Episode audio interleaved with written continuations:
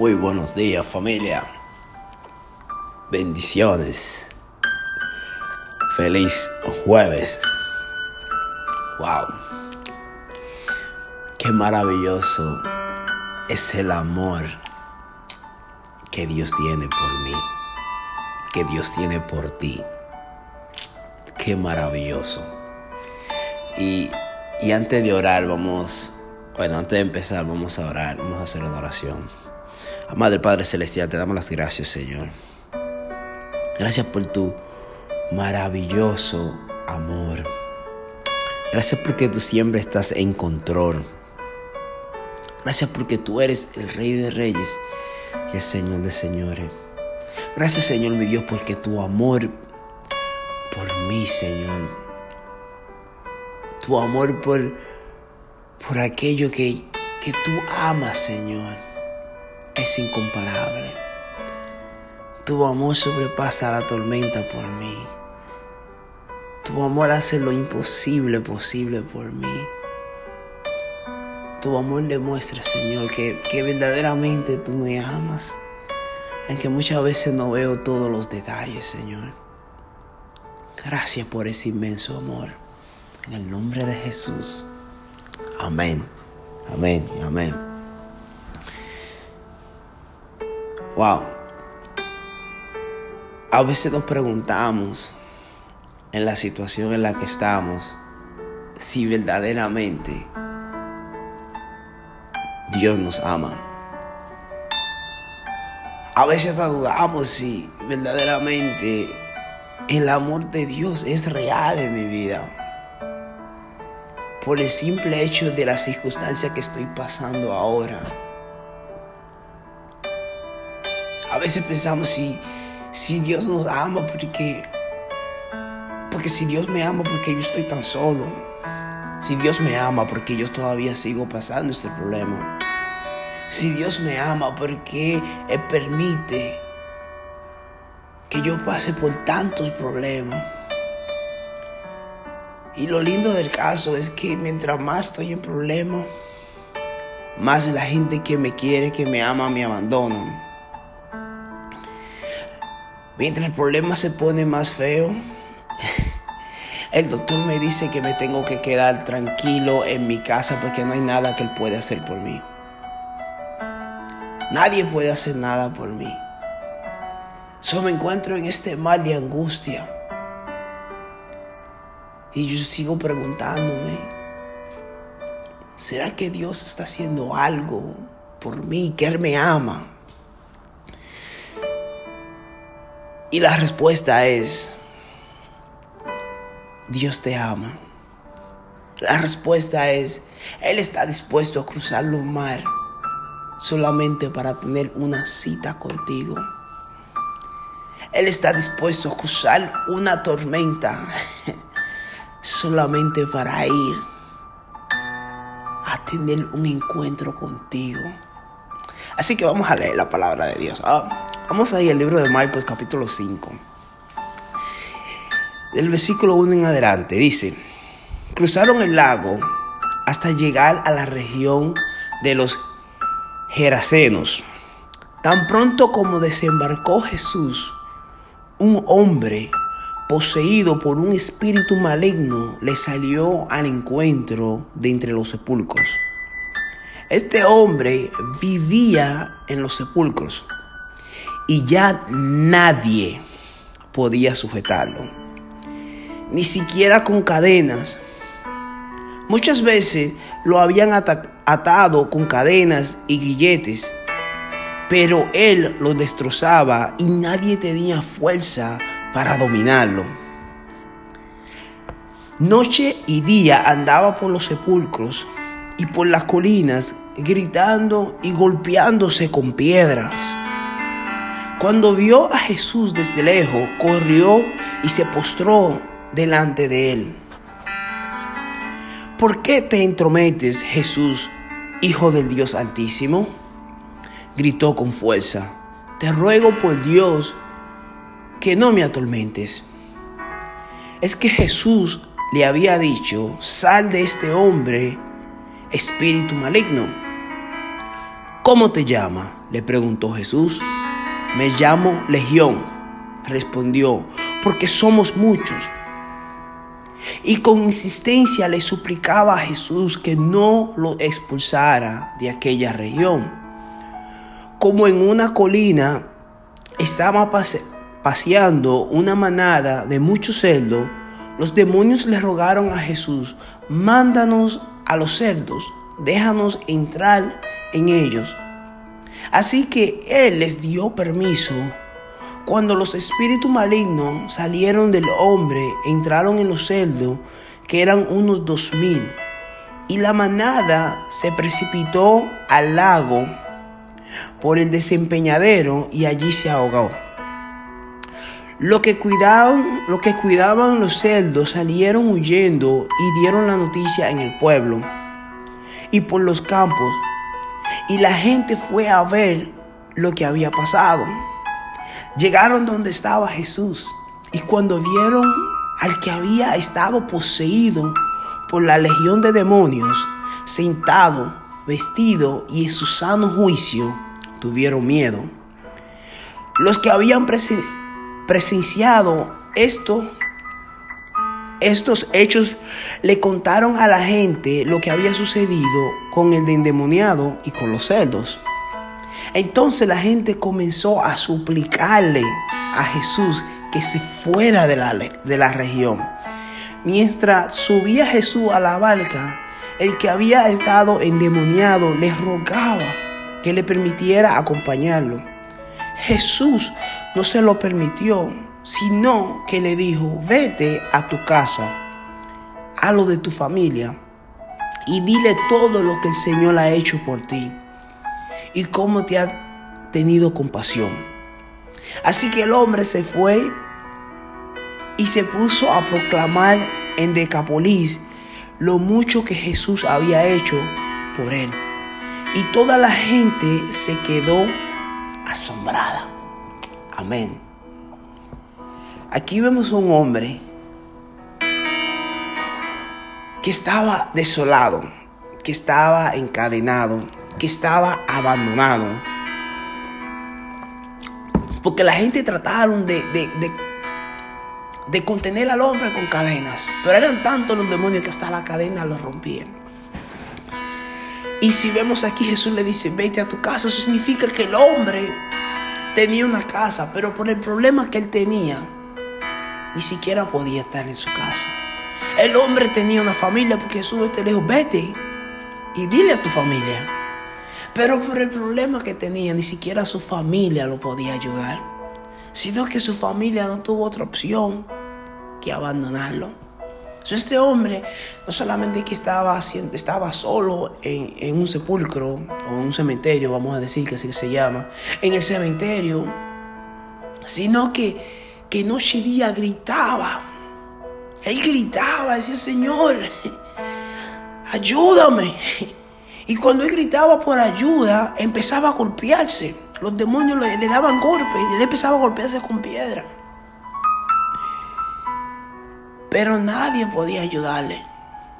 Y yo creo que aquí este hombre, mientras que caminaba y gritaba por ayuda, pensaba como que si Dios se había olvidado de él. Yo creo que cada día él decía, ¿hasta cuándo? Dios, ¿hasta cuándo? Pero lo que él no sabía,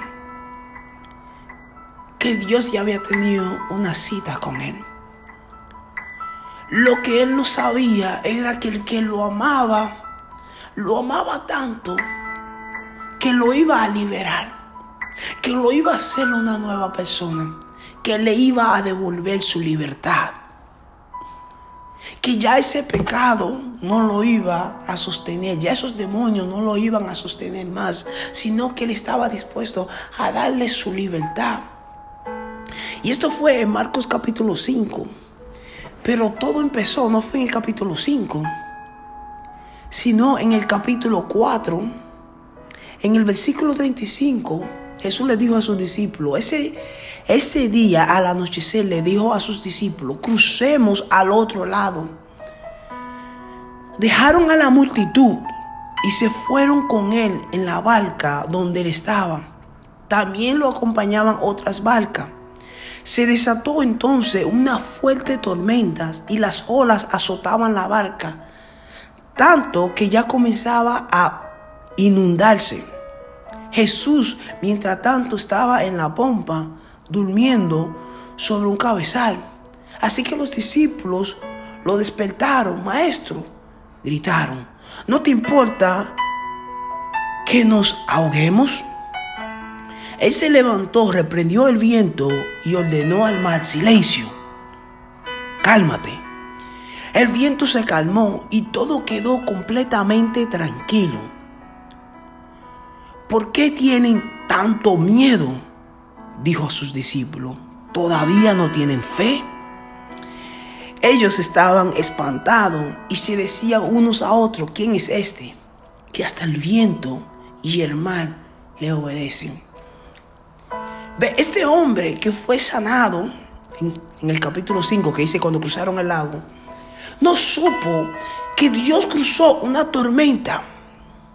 No supo que, que la barca que estaba ahí, el enemigo quiso hasta inundarla.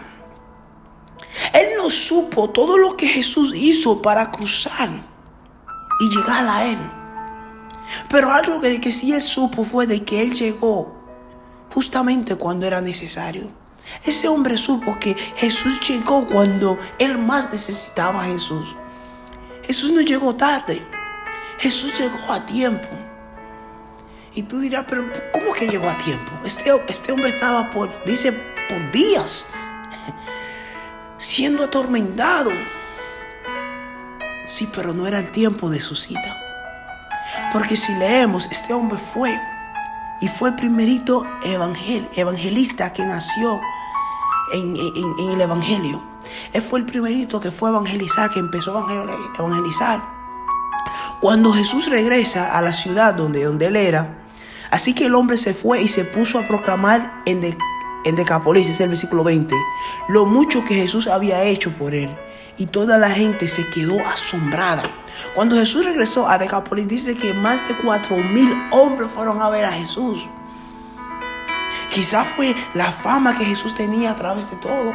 O quizá tuvo algo que ver con este hombre que empezó a decir, yo estaba endemoniado, mi familia me abandonó. La justicia, los, los policías, todo me dieron y me abandonaron. El pueblo me abandonó. Y en mi noche más oscura, ya cuando yo empezaba a perder la esperanza, cuando yo empezaba a golpearme la cabeza porque no sabía qué hacer, cuando yo estaba clamando y sentía que Dios no me escuchaba, Él llegó el día que yo menos lo esperaba, pero Él llegó a tiempo y Él me rescató a mí de ese pecado que me encadenó. Él me rescató a mí de esa soledad que me, que me mataba. Él me, él me liberó a mí de esas cadenas que me tenían azotadas que esas cadenas que me tenían a mí esclavizada. Y no eran cadenas físicas, eran cadenas espirituales.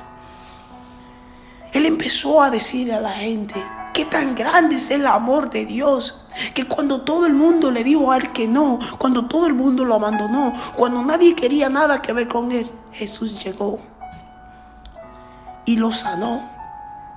Y él no se avergonzaba de decirle a la gente qué tan bueno es Jesús Qué tan misericordioso es Jesús, que cuánta compasión tuvo por él.